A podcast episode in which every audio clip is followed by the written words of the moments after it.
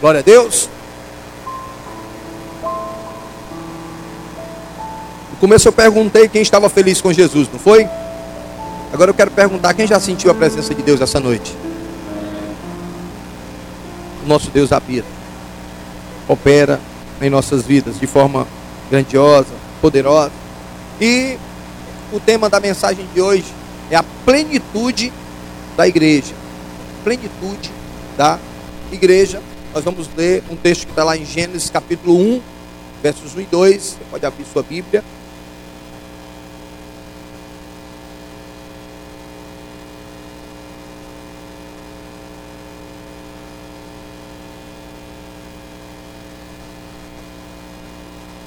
Vamos ler alguns textos. Gênesis 1, 1 e 2, Gênesis 1, 27, Gênesis 2, 8 e Gênesis 3, 8. Você deixa aí em Gênesis né, aberto e vai dar certo. Amém? Todos acharam que achou? Diga assim, ó. Eu vou morar no céu. Tem alguém que não achou? Levanta a mão. Tem alguns aqui, diga assim. E eu também. Oh, aleluia. Eu creio. Amém? Eu estou é crendo. Você vai para o céu. No princípio criou Deus os céus e a terra. A terra, porém, estava sem forma e vazia, e havia trevas sobre a face do abismo, e o Espírito de Deus pairava sobre as águas. Agora o versículo 27. Criou Deus, pois, o homem à sua imagem, e a imagem de Deus o criou. Homem e mulher os criou. Agora capítulo 2, pula aí a, a página para o capítulo 2. Capítulo 2, versos 8.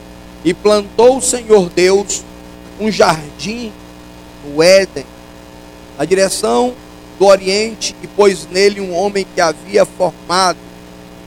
Agora você abre no, no capítulo 3, e o versículo é o 8. Só virar a página. 3, 8. Quando ouviram a voz do Senhor Deus, que andava no jardim pela viração do dia. Amém? Glória a Deus. É, repita comigo, pois, de, pois Deus criou o homem à sua imagem e semelhança. Deus andava no jardim. Glória a Deus. Deus andava no jardim. Agora diga: Deus criou o jardim. Glória a Deus. Louvado seja o nome de Jesus. Então, já deixa muito, muito claro e expresso que o Senhor habitava no jardim com o homem. Isso fica muito claro. Isso, está logo, é, está claro nós lendo a palavra. Amém? Lendo a palavra que Deus habitava no jardim. Era desejo de Deus estar ali no jardim com o homem. Deus sentia prazer, Deus sentia alegria em estar no jardim com o homem. Eu quero é, é, explanar logo nesse sentido que Deus sente prazer, né? Deus sente prazer em estar com o homem. A Bíblia diz que o homem ele é, ele é a pedra da coroa da criação. O homem é a coisa que Deus fez com maior alegria. E a Bíblia diz que Deus fez todas as coisas e viu que era bom. Mas quando ele criou o homem, né, ele, ele disse que era muito bom. Que era muito bom. Então, Deus sente um enorme prazer em habitar com você, em ter intimidade com você, em conversar com você. Pastor, Aí você pode dizer para mim, mas pastor, isso é muito complicado. É muito difícil. Como é que pode, pastor? Como é que eu, comedor de feijão, com rapadura, gosto de feijão sou eu mesmo. Todo dia eu como feijão. Ô oh, Jesus, se for um feijãozinho bolatinho, assim com um pedacinho de bacon dentro, nem fala. Ô oh, negócio bom, medão. É bola assim, uma farofinha de lado. É muito bom. Então, como é que Deus fala comigo? Como é que eu vou ter esse contato? Como é que eu vou entender que Deus, Ele fala comigo? Ele diante de todo o seu poder, diante de toda a sua glória, diante de toda a sua plenitude, Deus vai se importar. Deus tem prazer. Ele criou o homem para um relacionamento. Pastor, isso acontece sim. Eu estava até pregando aqui ontem, dando o curso do DLC. É, a gente precisa dar esse curso logo no começo do, do ano, para os novos líderes de célula que estão sendo formados, então eu já corri. Então, aí eu digo para os irmãos, eu estava aqui falando e analisando, porque eu estava dizendo, aí Senhor Jesus, tem um negócio errado aí. Eu subo aqui em cima do púlpito, tu me usa. Tu usa a tua palavra rema. O que é palavra rema, pastor? É uma palavra revelada. Eu estou aqui pregando, Deus começa a mostrar. Deus começa a dizer. Deus diz assim: olha, eu quero falar com o Carlos. Então tu fala assim, assim, assado. É uma palavra revelada, é uma palavra rema, é uma palavra para a igreja. Aí eu digo, Jesus, tu tem feito isso aqui. Mas eu tenho ouvido muito pouco a tua voz. Aí sabe o que ele diz? Você tem me buscado pouco. Pastor, o senhor é doido mesmo. Eu sou de um negócio desse. O senhor mesmo, eu digo. Aí eu digo comigo mesmo, crie vergonha na cara, você quer ouvir a voz de Deus? Busque um relacionamento com Ele. Busque intimidade com Ele. Busque falar com Ele. Porque Deus, Ele não é homem para que minta, nem filho de homem para voltar ou retroceder aquilo que Ele disse na sua palavra. Lá em Jeremias Ele disse assim: Se você falar comigo, eu falarei com você. Eu farei com você coisas tremendas. Eu lhe revelarei, revelarei coisas que você nem sabe e nem conhece, porque assim é a minha vontade. Então, querido, Deus, o Deus autossuficiente, não tem carência ou necessidade alguma. Nós entendemos isso. Mas ele tem anseio e desejo. Ele tem anseio e desejo. Deus não tem, é, ele é autossuficiente, ele não tem carência ou necessidade de nada. Mas ele anseia, ele tem anseio, ele tem desejo. E Deus nos formou por desejo, por anseio. Foi por isso que Deus te formou, por desejo. Ele desejou isso. Ele desejou alguém. Ele desejou, ele teve anseio, amém? Para, para criar o homem. Deus desejou ser representado por alguém, por um povo. Deus desejou isso, ser representado na terra. Ele poderia ter feito da, da maneira que ele quisesse, ele poderia ter vindo aqui e ele mesmo se representar, mas ele desejou isso. Ele desejou um povo para lhe representar na terra. E esse povo é a igreja hoje. Você é representante de Deus. Você é embaixador de Cristo aqui na terra. Deus desejou isso. Dá para você compreender até aqui? Deus cria um representante terreno com DNA divino. Gênesis 2:7. Deus criou o homem sua imagem. Olha que coisa interessante. Deus criou o homem sua imagem conforme a sua semelhança. Amém? Deus, ele desejava um representante terreno, mas com DNA divino. Isso é, é grandioso, isso é poderoso. O que eu estava falando agora há pouco, eu vim entender isso quando eu tive esse contato, quando eu tive, é, é, é, quando, eu, eu, quando eu realmente fui apresentado para Jesus.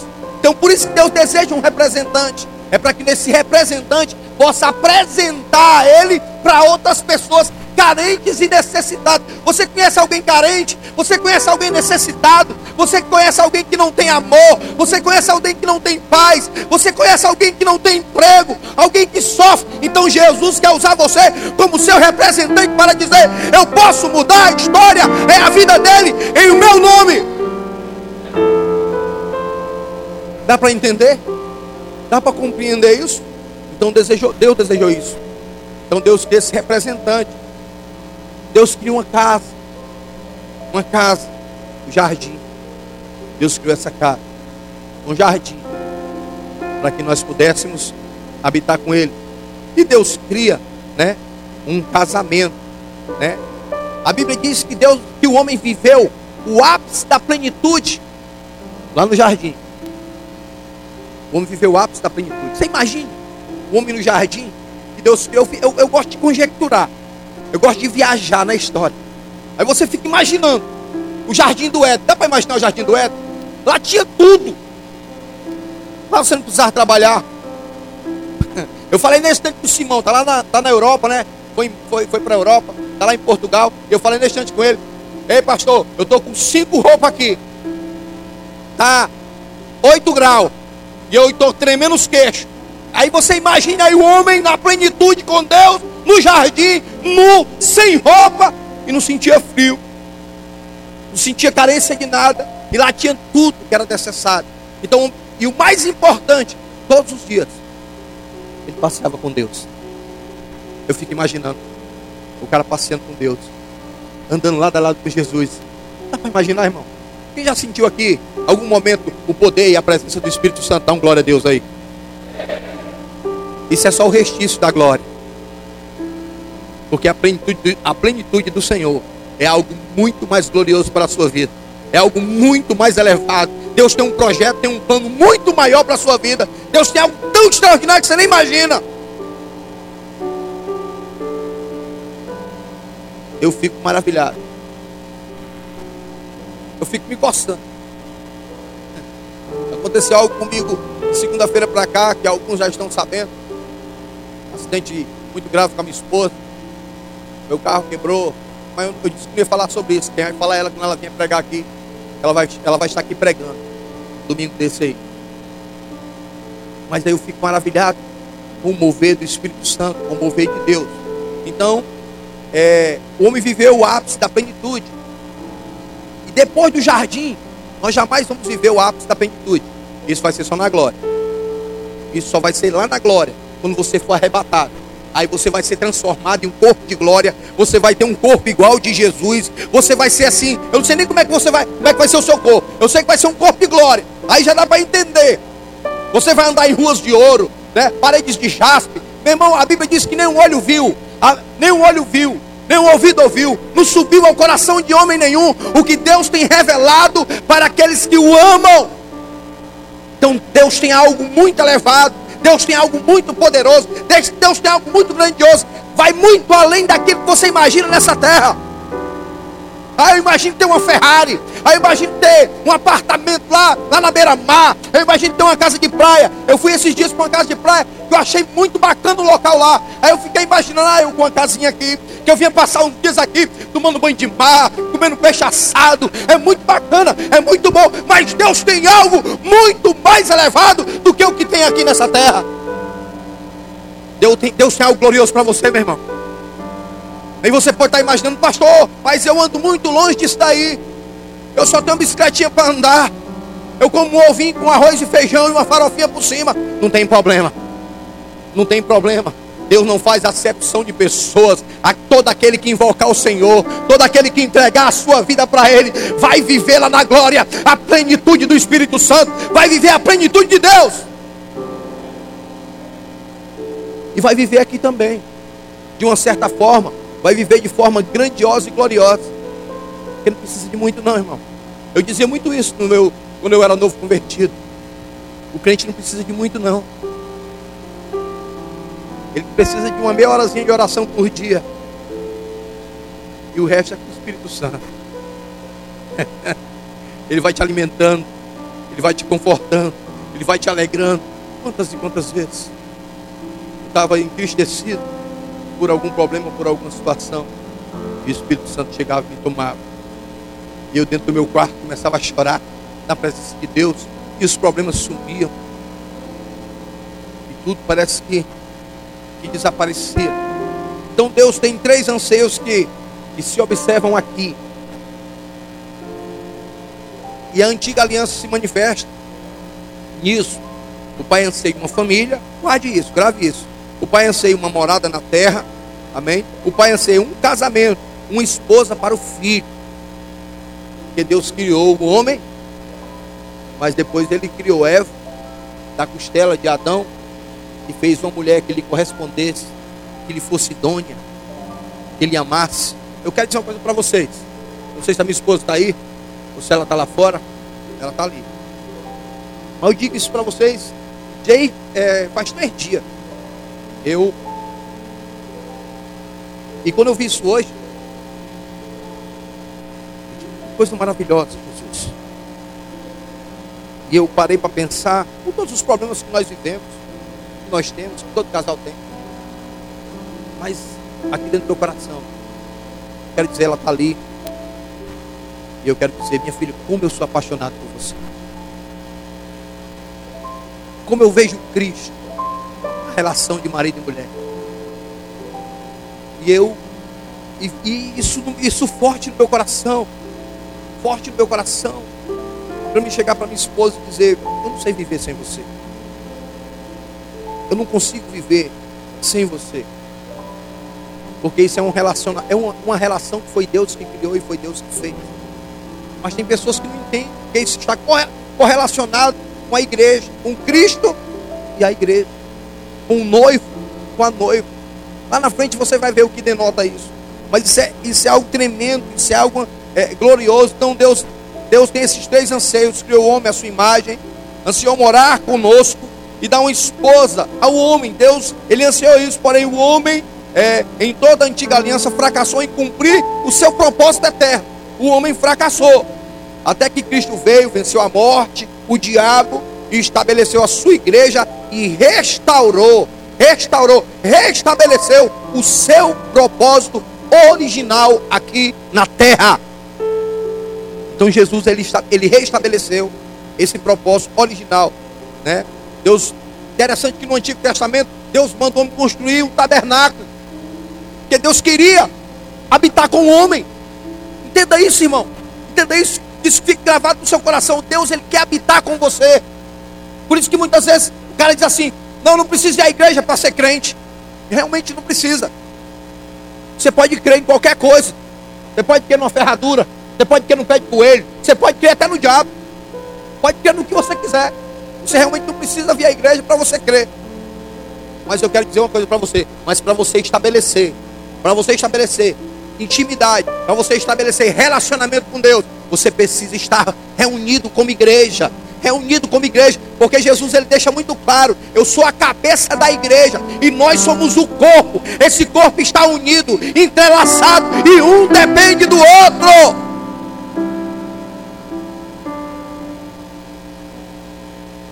Tem umas coisas que as pessoas falam, e eu já vi até um negócio interessante. Vou dizer aqui, vocês vão me chamar de doido, mas vou dizer. O Oscar Duarte ele dizia, e vocês todo mundo ri. Teve uma festa. Né? Não teve uma discussão do corpo. Aí o coração são mais importante. Eu bombei o sangue. Se eu não bombear o sangue, você morre. Aí o outro, não, eu, eu sou, é o rim, é o oxigênio né? O corpo, o sangue. Aí o, outro, o olho não, mais importante sou eu, que se você não vê, você não anda para canto você sai batendo nas paredes e tal. Aí o pulmão disse, mas se não tivesse eu, você não respirava e papapá. Escute aí, para você entender que o menor, o menor que está aqui, ele é importante no corpo.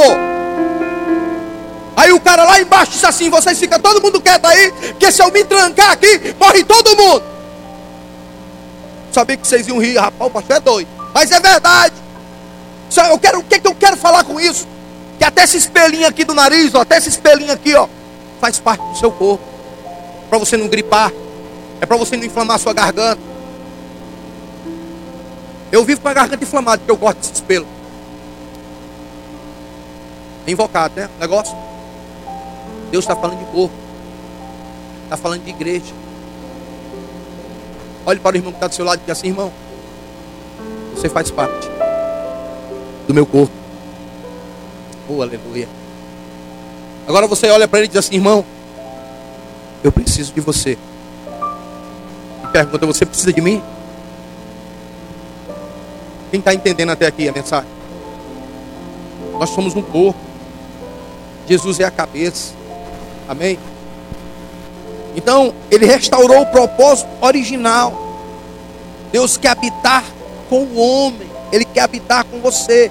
Lucas 4,18 diz assim: O Espírito do Senhor está sobre mim. Está sobre mim. Isaías também fala sobre isso. É pelo que ele me ungiu para evangelizar os pobres.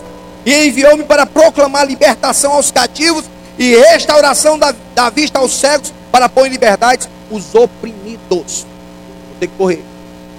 Jesus veio restaurar, veio restabelecer. Restaurar significa shadash, fazer de novo, voltar ao propósito original. Isto significa restaurar. Vou ler de novo. Restaurar significa shadash, fazer de novo, voltar ao propósito original. Cristo veio para reconstruir o propósito original de Deus para a vida do homem. Nós precisamos entender isso. Nós precisamos compreender isso. Jesus veio restaurar e cumprir, como eu disse no início, os anseios do Pai. O Pai anseia esse relacionamento. Ele anseia isso. Colossenses 1,19, porque aprove a Deus que nele, Cristo, residisse toda a plenitude. Em Cristo residisse toda a plenitude. Dele habita todo o poder, soberania, glória. Amém? Em Hebreus 2, ele diz que ele aniquilou aquele que tinha o império das trevas, ele aniquilou o diabo, ele aniquilou o inferno, ele expôs a vergonha eterna Satanás e seus demônios para que a igreja fosse plena, para que você fosse pleno, para que você fosse cheio do Espírito Santo e vivesse uma vida regalada de bênção na presença de Deus.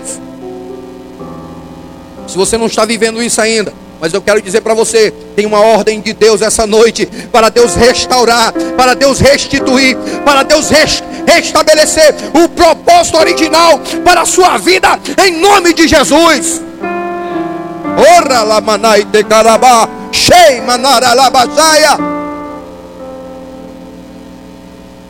Glória a Deus. Em Cristo está a plenitude de Deus. Deus Pai coroa Cristo com glória e poder. Em Cristo está a essência de Deus. E obtendo toda a essência de Deus, Cristo manifesta à igreja a sua plenitude. A sua plenitude. Colossenses capítulo 1, versículo 24. Se você quiser abrir, abra. Colossenses 1, Versículo 24 diz assim: Agora me regozijo dos meus sofrimentos por vós, e preencho o que resta das aflições de Cristo na minha carne, a favor do seu corpo, que é a igreja. Olha que coisa interessante. Corpo, que é a igreja. Ele diz, eu vou dizer aqui de novo: e preenche o que resta das aflições de Cristo na minha carne. Olha o que o apóstolo Paulo diz isso. A favor do seu corpo, que é a igreja. Olha só a colocação do apóstolo Paulo aqui. Aí ele diz no versículo 9 do capítulo 2: Porquanto nele habita corporalmente toda a plenitude da divindade. A igreja foi estabelecida, a igreja foi estabelecida para ser a plenitude de Cristo. Entenda isso. Você foi estabelecido para ser a plenitude de Cristo para viver as bênçãos determinadas por Deus para a vida do ser humano. Nós sabemos que o mundo é um caos. Nós reclamamos porque Deus permite isso, Deus permite aquilo. Mas queridos, eu eu costumo dizer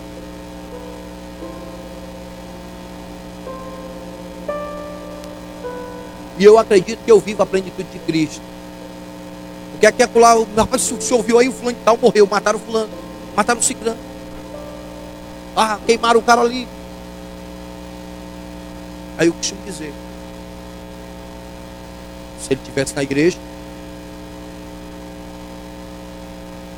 muito dificilmente isso teria acontecido. Mas acontece, pastor. São fatos isolados e projetos de Deus que eu não compreendo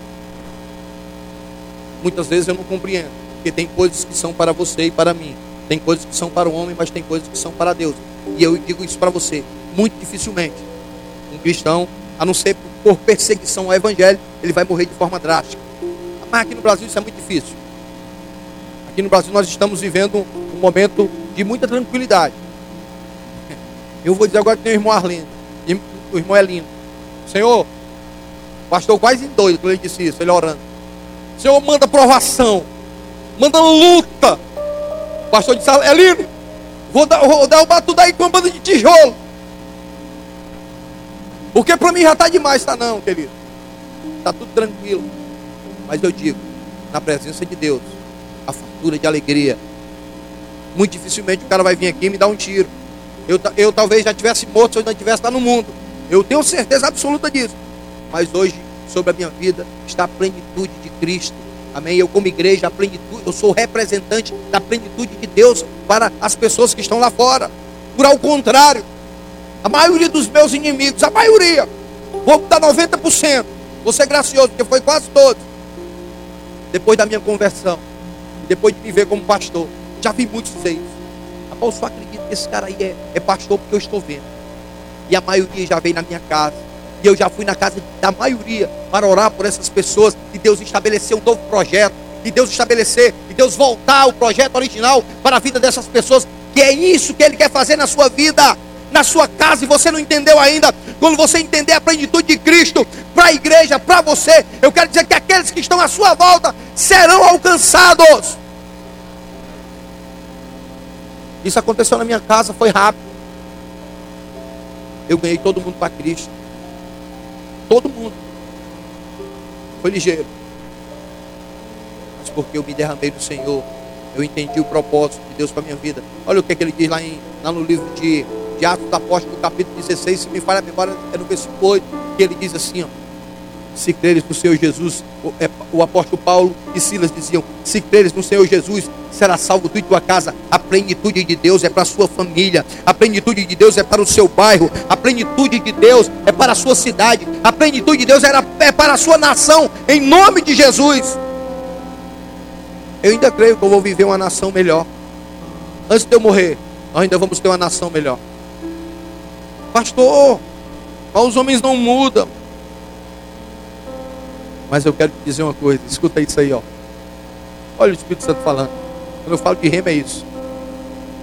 Eu ainda vou ver isso. Olha o Espírito falando. Ele está dentro de mim. Ele está dentro de você.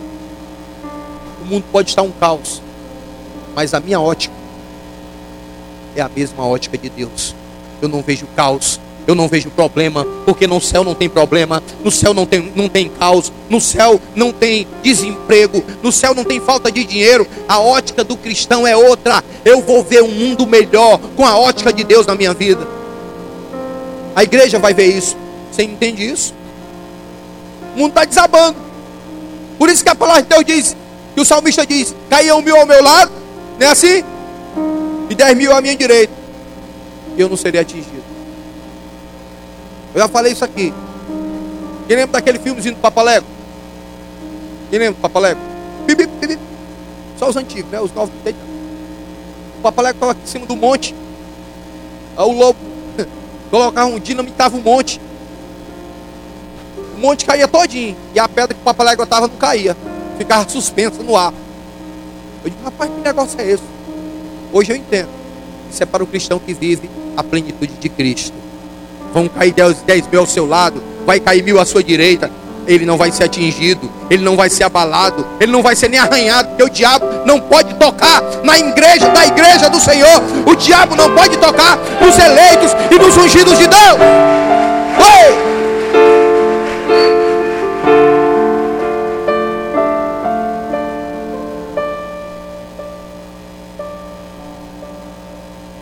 Amém?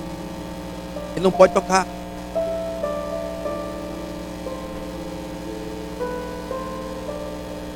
Efésios 1, 22, né? Diz assim: Pois todas as coisas debaixo dos seus pés, e para ser cabeça, para ser cabeça sobre todas as coisas, o deu à igreja, o qual é o seu corpo, a plenitude daquele que a tudo enche em todas as coisas. Oh, coisa maravilhosa. O qual é o seu corpo, está falando de igreja, a plenitude daquele que a tudo enche em todas as coisas. Queridos, a igreja é a plenitude de Jesus. A igreja precisa começar a viver isso, entender isso. Eu sempre bato nessa tecla. Algumas vezes eu falo sobre isso. Você precisa esquecer um pouco do que está à sua volta, do que você precisa, do que te é necessário, quais são as suas necessidades. Quando a palavra deixa muito claro. Abacuque falou sobre isso. O apóstolo Paulo falou sobre isso. Ele diz assim: ó, o justo viverá por fé. O justo viverá por fé. Eu fui convidado para pregar lá em Cascavel dia 26, um domingo. E Deus já me deu a mensagem. A mensagem foi essa: o justo viverá por fé. Lá em Hebreus 11. A fé é o firme fundamento das coisas que se esperam. E a convicção, a certeza daquilo que não se vê. Meu irmão, eu tenho visto tantas coisas. Tenho visto a conclusão que vou fazer ali agora, em nome de Jesus, agora, já já. Vou fazer ali os dois andares, alojamento para mulheres, um alojamento para, para os homens. Vou fazer a piscina desse lado. Eu estou orando e clamando, já está aqui, para comprar esse terreno todinho de trás, que é do tamanho desse. Porque eu tenho um projeto para cuidar de crianças carentes, para alimentar crianças carentes, para dar educação a essas crianças, para alfabetizar essas crianças. Está aqui no meu coração. E eu tenho certeza que está no coração de Deus. E eu já estou visualizando pela fé. Porque quando eu cheguei aqui nesse lugar, era só cajueiro. E hoje nós estamos aqui com essa, com essa igreja cheia de pessoas, glorificando, cultuando a Deus, com o tempo terminado, né? E algumas coisas já sendo concluídas para a glória de Jesus. Então, meu querido, então nós precisamos compreender isso. Esqueça um pouquinho. Esqueça um pouquinho das suas necessidades básicas. E entenda isso. Escute que o Espírito Santo continua falando. Que a tua maior necessidade é a presença de Deus na tua vida. Porque você pode perder tudo. Eu não me lembro quem foi que disse isso, não sei se foi o apóstolo Paulo. Senhor me tira tudo. Foi o, foi o salmista Davi. Me retira tudo. Só não me retira a tua presença. Eu não sei viver sem ti. Eu não sei viver sem a tua presença. Você quer ver um crente triste? É quando ele não está orando. É quando ele não está buscando. Mas você quer ver um crente alegre, ele anda igual aqueles cordeirinhos. É, eu, eu, sempre eu, eu, eu, uso, eu uso esse. Eu uso isso aqui, né? A Aninha, quando era pequena. Cadê a Aninha? Ela tá aí? Ela tá lá em cima com as crianças. A Aninha, quando era pequena, ela andava assim, ó. Era direto. Eu digo, que negócio é esse? A criança é alegre. O pastor César é meio maluco, né? Eu sou maluco e meio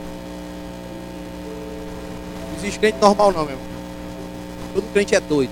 Doidinho para ir para o céu. Eu sou um. E eu tenho certeza que tem duas pessoas que vão para o céu. Eu sou a primeira, cadê a segunda? Olha aí, ó. É assim. Então, você precisa entender isso. Que é Deus que vai suprir suas necessidades, querido. E o mundo pode desabar. Eu nunca vou esquecer me lembrei disso essa semana e estou me lembrando agora de novo. Eu nunca vou esquecer daquela cena. Vocês lembram daquela, daqueles navios que estavam atravessando o oceano para entrar na Europa? Um monte de gente refugiado e um monte de gente morrendo afogada. Quem lembra disso? Famílias inteiras foram, foram dizimadas. Eu nunca vou esquecer daquela cena. Até porque o Espírito Santo está falando comigo. Tem gente que está preocupado com a conta da energia. Ah, se cortar a minha energia, liga uma lamparina, meu. Quando eu era menino lá em casa só tinha lamparina. Ah, e se cortar a água, vai lá no chafariz, meu irmão. Quando eu era menino, eu trabalhava direto, enchendo os potes, enchendo a tina, para nós tomar banho. Não tinha chuveiro, não. Era água gelada de tina. E o pote. E uma quartinha. E não tinha energia, não. E não tinha geladeira, não. E não tinha nem café, era pão com quisuque. E eu achava bom demais. E tinha meio pão dentro de um copo de é. molhava o bicho todinho e ficava assim, ó. Ah, negócio bom medonho. Mas os irmãos hoje, não, não vou comer não, não tem queijo aqui de manhã. Só tem pão com café. Se converter, né? Entregar a vida a Jesus. Esqueça disso, querido. Se você tiver Jesus, vai tudo dar certo. Essa frase é do Elivelto, vai dar certo. Só dá certo com Jesus. Só com Jesus. Pode ser o Mel, o Elivelto, o João, o Antônio. Vai dar certo. Não dá. Mas com Jesus dá. Pode estar tá faltando tudo. O pastor Júnior disse aqui, né?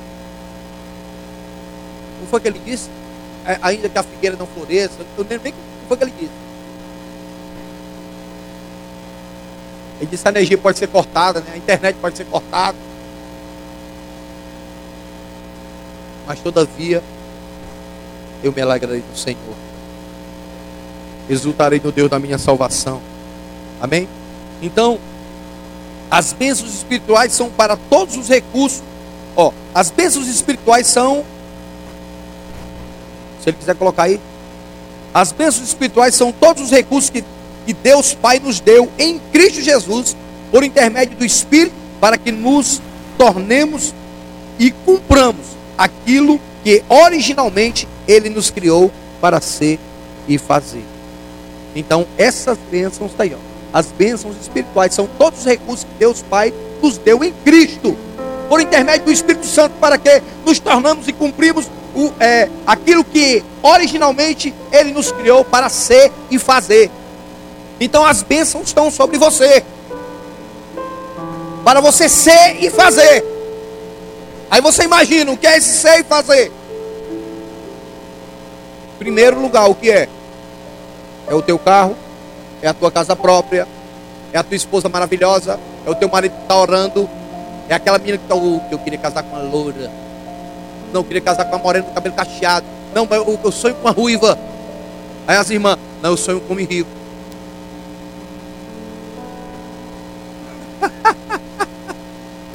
no caso com o prometão nem eu não, viu? Estou brincando, querido, estou brincando. Em primeiro lugar está o reino de Deus e a sua justiça, e as demais coisas vos serão acrescentadas, irmão. Deus é fiel. Deus é fiel. Deus é maravilhoso. Ele vela, ele ama as pessoas. Ele ama as pessoas. Amém? Então o pai, eu disse lá, lá, lá atrás, o pai anseia uma família. Efésios 2,19. Assim já não sois estrangeiros e peregrinos, mas concidadãos, né? Dos santos e sois membros da família de Deus. Amém? Sois membros da família de Deus. Olha o que ele está dizendo aqui, ó. Seremos uma igreja plena quando cumprimos o propósito de sermos uma família espiritual. Aí eu vou dizer uma coisa para vocês aqui. Quem quiser ficar chateado comigo, fica. Vou ler de novo para você entender. Seremos uma igreja plena quando cumprimos o propósito de sermos uma família espiritual. A segunda coisa é, é ser família, é ser leal. Mas, mas voltando para a primeira, amém? Qual pode sermos uma família espiritual? Você está sendo uma família espiritual quando você só está aqui no domingo? Quando você não participa de nada na igreja? Porque nós temos muitos eventos aqui na igreja. Nós temos células, nós temos Tadel, nós temos oração. Quero dizer uma coisa para vocês aqui, ó. Nós estamos tendo oração dia de terça, dia de quinta, dia de sábado de manhã e dia de domingo, às 5 da tarde. Dia de terça, nove e meia da noite até as 10. Dia de quinta, nove e meia até as 10. Dia de sábado de manhã, de 5 e meia até as 6. Temos Tadel na terça-feira. Amém? Temos células na quarta, temos células na quinta, temos células na sexta. E agora estamos dando o curso de DLC. O curso é para líderes de célula, para aqueles que querem ser líderes de célula. Daqui a pouco o Carlos vai começar o dele aí. Introdução à Bíblia, não é isso? Peço até desculpa o carro, mas eu tinha que fazer isso porque os precisavam de informação, né? Mas precisa de Bíblia também. Bíblia, precisa de Bíblia. O carro é o cara da Bíblia. O homem é bom. Mas para ser pleno, amém? Para ser uma família é, espiritual, você precisa estar junto. E é desleal. É muitas vezes desleal. Vou ser sincero com você. Tem pessoas que chegam para mim, eu já até mudei o conceito. Eu ajudo a todos, mas eu preciso ser leal. Tem aquele irmão que está comigo direto. Tudo que eu preciso, ele está aqui. Não perde nada. Não, ele não perde nada e não só isso. Mas tudo que eu preciso, ele está aqui do meu lado. Mas tem aquele que não vem, que não participa, que não quer. Aí o que é que você acha que eu devo fazer? Aí os dois estão precisando de mim. Eu vou para onde? O que, que, que, é que vocês dizem? Eu vou para Até porque eu preciso, eu preciso da honra. Isso, isso é que significa honra. Tem gente que acha que honra é sentar aqui numa tribuna, é ficar ali. Não. Tem gente que entende isso. Não, meu Honra é honrar. Lealdade é ser leal. Então nós precisamos ser leal. Família chora junto, come junto, adora junto. Ser família é manifestar comunhão. Ser família é aprender uns com os outros. Deus está falando de igreja. Ser família é aprender uns com os outros. Amém? Desfrutarmos do vinho novo em 2020 como família. Como família de Deus, recebemos sobre nossas vidas porção dobrada de, de, de todas as bênçãos que dizem respeito à vida, amém? A vida e a piedade. Então Deus tem grandes coisas para fazer, mas Deus quer fazer um contexto geral. É por isso que muitos recebem. É por isso que a palavra também de Deus diz: muitos são chamados, poucos são os escolhidos, que não entendem ainda que tem que viver, que precisamos viver como uma família. O Pai anseia uma família. Eu disse isso. O Pai anseia uma família. E Deus não gosta de filho rebelde. Eita, pastor. Não. Rebeldia é pecado de quê? De quê? Eu quero ouvir. Rebeldia é pecado de quê? Feitiçaria. Incrível, né? É o que diz a palavra de Deus, né? Eu não, viu? Também não estou dizendo isso com você não. Tem, tem rebelde aqui não. Mas venha para dentro. Venha orar comigo. Venha participar comigo. Venha ser família. Venha estar junto. Família não é só na hora que precisa, não. Na hora que você quer o benefício. Que você quer o bem bom. Eu gosto de ajudar muito. Para a glória de Deus, eu ajudo muitas pessoas. Mas sabe por quê? Porque eu creio que um dia eu também vou ser ajudado. Eu creio que um dia as minhas filhas serão ajudadas e serão nutridas. Porque eu fui família. Eu tratei como família, tratei como irmão, tratei como pessoas que estão junto comigo. É por isso que eu faço. Primeiro, porque eu amo a Deus. Segundo, porque eu amo as pessoas. E terceiro, porque eu sei que vem um benefício sobre a minha vida. Falta nada para mim. Amém?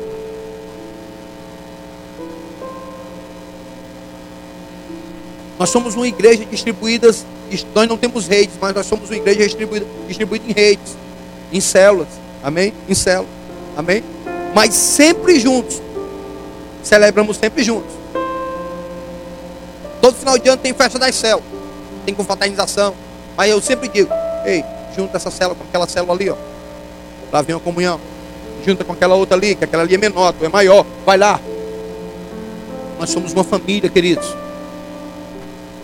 Aqui eu ligo, eu boto no grupo, no, no grupo do, da, da, liderança. Estou precisando de uma cesta básica. Estou precisando de duas cestas. Já, botei, já falei essa semana. Estou precisando de duas cestas. Né? Não é para ninguém daqui. Mas é do irmão lá da Deus e Amor. Vou dizer até o nome. Da, lá da Deus e Amor. Está passando necessidade, está sofrendo. Pastor, alguém, se alguém interpelar, mas pastor não é da nossa igreja.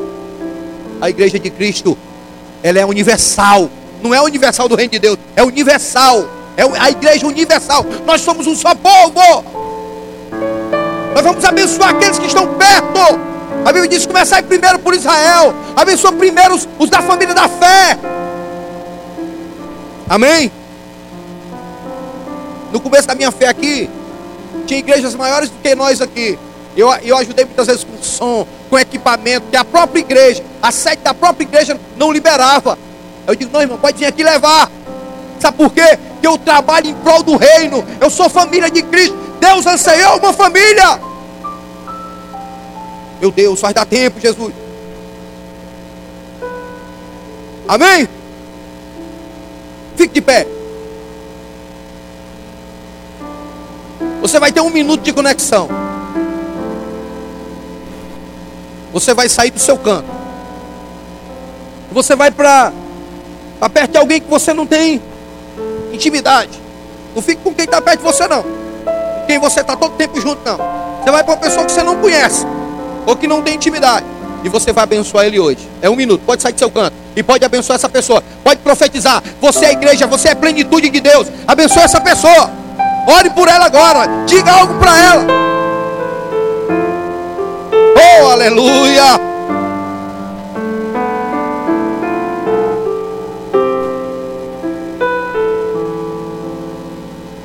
Abençoa, abençoa, fala para ela. Fala o que você quer falar.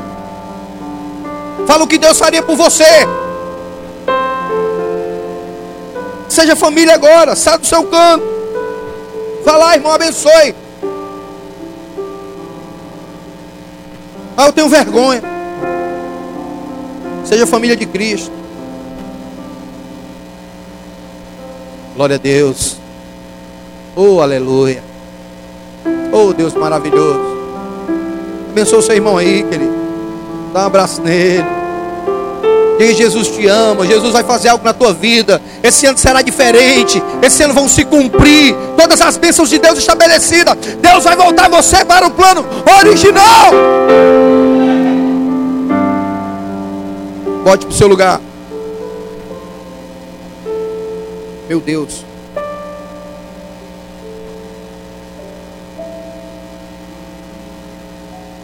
O pai anseia uma esposa.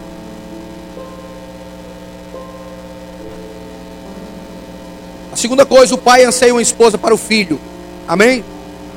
Ele diz assim: Deixará o homem pai e mãe se unir à sua mulher, e o ambos tornarão uma só carne.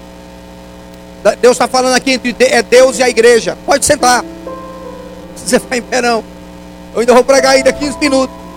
Quase 20. Meu Deus. Jesus amado. O Carlos sentou primeiro, ficou só mancando ali o Carlos? Mas o Carlos está sendo família, não, mano. O Carlos, ei, irmão, sente aí, meu querido.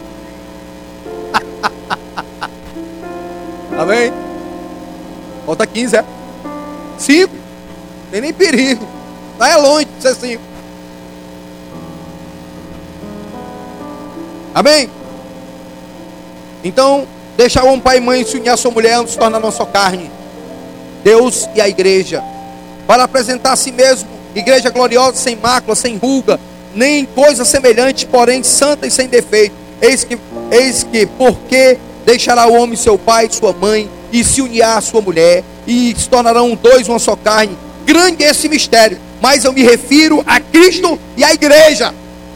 Deus ansiava uma esposa para o filho, a igreja. Deus anseiava essa esposa para, para o filho, para Cristo, a igreja. Deus queria essa junção. Cristo é o noivo, a igreja é a noiva. Podemos desfrutar da, da plenitude de Cristo porque somos um só com Ele. Está lá em 1 Coríntios 6,16. Nós podemos desfrutar dessa plenitude porque somos um com Cristo. Noivo e noiva. Ser esposa de Cristo significa desfrutar da mais íntima comunhão com Ele. Escute isso. Ninguém tem maior intimidade com, com uma pessoa do que o seu cônjuge, que o seu esposo, sua esposa. Como igreja plena, desfrutaremos o, prof, é, pro, do profundo da intimidade com Cristo. Somos uma esposa santa, santificada pela palavra de Deus. João 17, 17. Amém? Estou fechando. Interessante, né? Quando Cristo se refere à igreja. É interessante que Abraão conheceu Sara e ela engravidou. Não foi assim? Amém? Adão conheceu Eva e ela engravidou. E ela concebeu. Né? E ela concebeu. E é na intimidade que geramos filhos na intimidade, que geram filhos. Neste ano, muitos novos filhos espirituais surgirão. Entenda isso. Você que está liderando, você que está na frente de Marcelo, você que tem evangelizado, muitos filhos espirituais surgirão. Pois desfrutamos a intimidade profunda com o nosso esposo. Quem é o nosso esposo? Hein? É Cristo.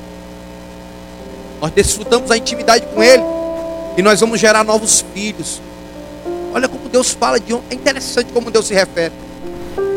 Quando você tiver intimidade com Cristo, Ele é o, é o teu esposo. Você vai gerar. O pastor está meio doido. Você vai gerar, você vai engravidar. Novas pessoas estarão sentadas nessas cadeiras, elas não caberão mais. Nós faremos dois cultos, três cultos por domingo, porque a igreja plena tem intimidade com Cristo e ela gera filhos, e ela gera filhos. Amém? Jesus disse que os fariseus não eram libertos porque não conheciam. João 8,32 diz assim: Conhecereis a verdade e a verdade vos, vos libertará. A, a, a origem da palavra conhecer vem da intimidade sexual. Olha como é interessante. Vem da intimidade sexual. Marido e mulher. Jesus estava dizendo que eles não tinham intimidade com ele, por isso não eram libertos. Olha como é interessante. É algo íntimo mesmo, irmão. Aí por isso que eu, eu disse aqui, o amor que eu tenho pela minha esposa, isso é algo tremendo, irmão. A intimidade sexual. Eu digo isso para os irmãos sem, sem ter vergonha de nada. Eu sinto prazer em estar com a minha esposa. Eu tenho 30 anos com ela. Parece que quando eu beijo a minha esposa, foi a primeira vez quando ela tinha 16 anos. Eu sinto prazer. Da mesma forma, Jesus está se referindo à igreja para gerar filhos. Esse amor, por isso que Deus não compactua com divórcio. Deus não compactua com adultério. Por isso que ele diz que os adúlteros não herdarão o reino. Aí tem pastores, tem homens de Deus, se dizem de Deus, brincando com isso. Isso é uma intimidade grande entre Cristo e a igreja. Por isso você tem que ser fiel a Cristo. Ele não aceita adultério, ele não aceita adúlteros, ele aceita aqueles que são fiéis a Ele. Isso é muito forte, irmão. Isso é muito profundo. Pode subir o louvor.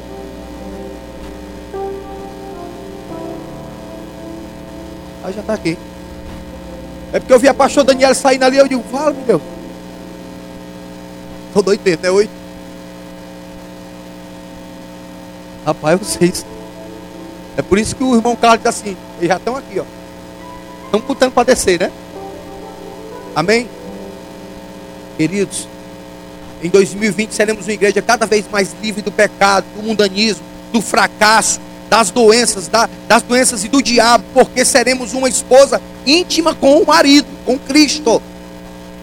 Através da nossa intimidade com Jesus, nossos parentes serão libertos. Quem crê nisso? Mudaremos a, a fibra moral da nossa cidade e no nosso estado, através da nossa intimidade com Jesus. Vou dizer uma coisa para você: através da sua vida, muitos destinos serão mudados. Você crê nisso, meu irmão? Eu creio. Santifica-nos na verdade. Santifica-nos na verdade. A tua palavra é a verdade. Jesus é a palavra. Amém? O Pai anseia uma casa para o seu espírito. Vou fechar. Amém? Eu tenho, eu tenho que terminar.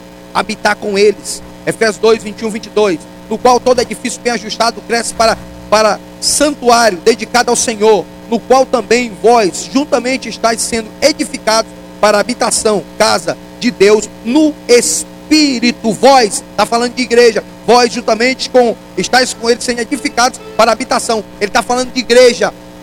Ele está falando que vai habitar na igreja. Ele está falando que vai habitar em você. Ele vai manifestar a plenitude na sua vida. quero dizer para você: no passado, Deus andou com os homens. No jardim do Éden, mesmo Adão tendo vivendo toda a plenitude, ele andou com Deus, Enoque andou com Deus, mas eu quero dizer uma coisa para você: hoje Deus vai habitar dentro da igreja, dentro da casa. Você é a casa, a plenitude de Deus sobre a sua vida. Deus não vai andar lado a lado com você, Ele vai andar dentro de você. É por isso que a sombra de Pedro curou, é por isso que os apóstolos oravam e os demônios saíam, porque Deus estava dentro deles. Deus está dentro de você. Aleluia! Ora. Somos casa de Deus. Amém? Não somos visitados, mas habitados pela glória do Espírito. Deus fala dentro. Somos casa de Deus. Ser morado do Espírito Santo é ter um som que despedaça todo jugo. Tem um trechinho aqui que eu coloquei para falar de Daniel, mas não dá tempo. Eu fico imaginando, Daniel só podia estar drogado. Quando Daniel viu aqueles mancharem, comida de todo jeito. E o cara foi comer tomate abobrinha. Ah, meu Deus do céu, repolho, alface. Mas a Bíblia diz o quê? E lá na frente, o semblante de Daniel era mais glorioso do que o semblante de todos aqueles que desfrutaram dos manjares do rei, dos manjares do mundo. Isso não é para você, porque o Espírito Santo está dentro de você e habita na sua vida em nome de Jesus. Esse ano será diferente para você, meu irmão. E para fechar, Hebreus 13, 6. Cristo, porém, como filho em sua casa, o qual, o qual, a qual casa somos nós. Amém? Somos nós. Voltando. Deus hoje quer habitar dentro de você. Quero dizer para você que não entregou a sua vida a Jesus ainda. É automático. Quando você entrega a sua vida a Jesus, a Bíblia diz que ele passa a habitar dentro de você, na pessoa do Espírito Santo. Na pessoa do Espírito Santo. Então Jesus passa a habitar dentro de você. Amém? Ser morada do Espírito é ter a plenitude de Cristo sobre a nossa vida. Amém? Glória a Deus. Isso é extraordinário. Quero dizer uma coisa para você. Você imagina quando você chegar lá no céu. Moisés, que fez toda aquela peregrinação. Enoque, que andou com Deus. Você imagina quando você chegar lá na glória. Moisés chegando para você, dizendo assim: E aí, Gabriel, como foi, cara? Como foi esse negócio de ter Deus dentro de tu? Deus morando dentro de você.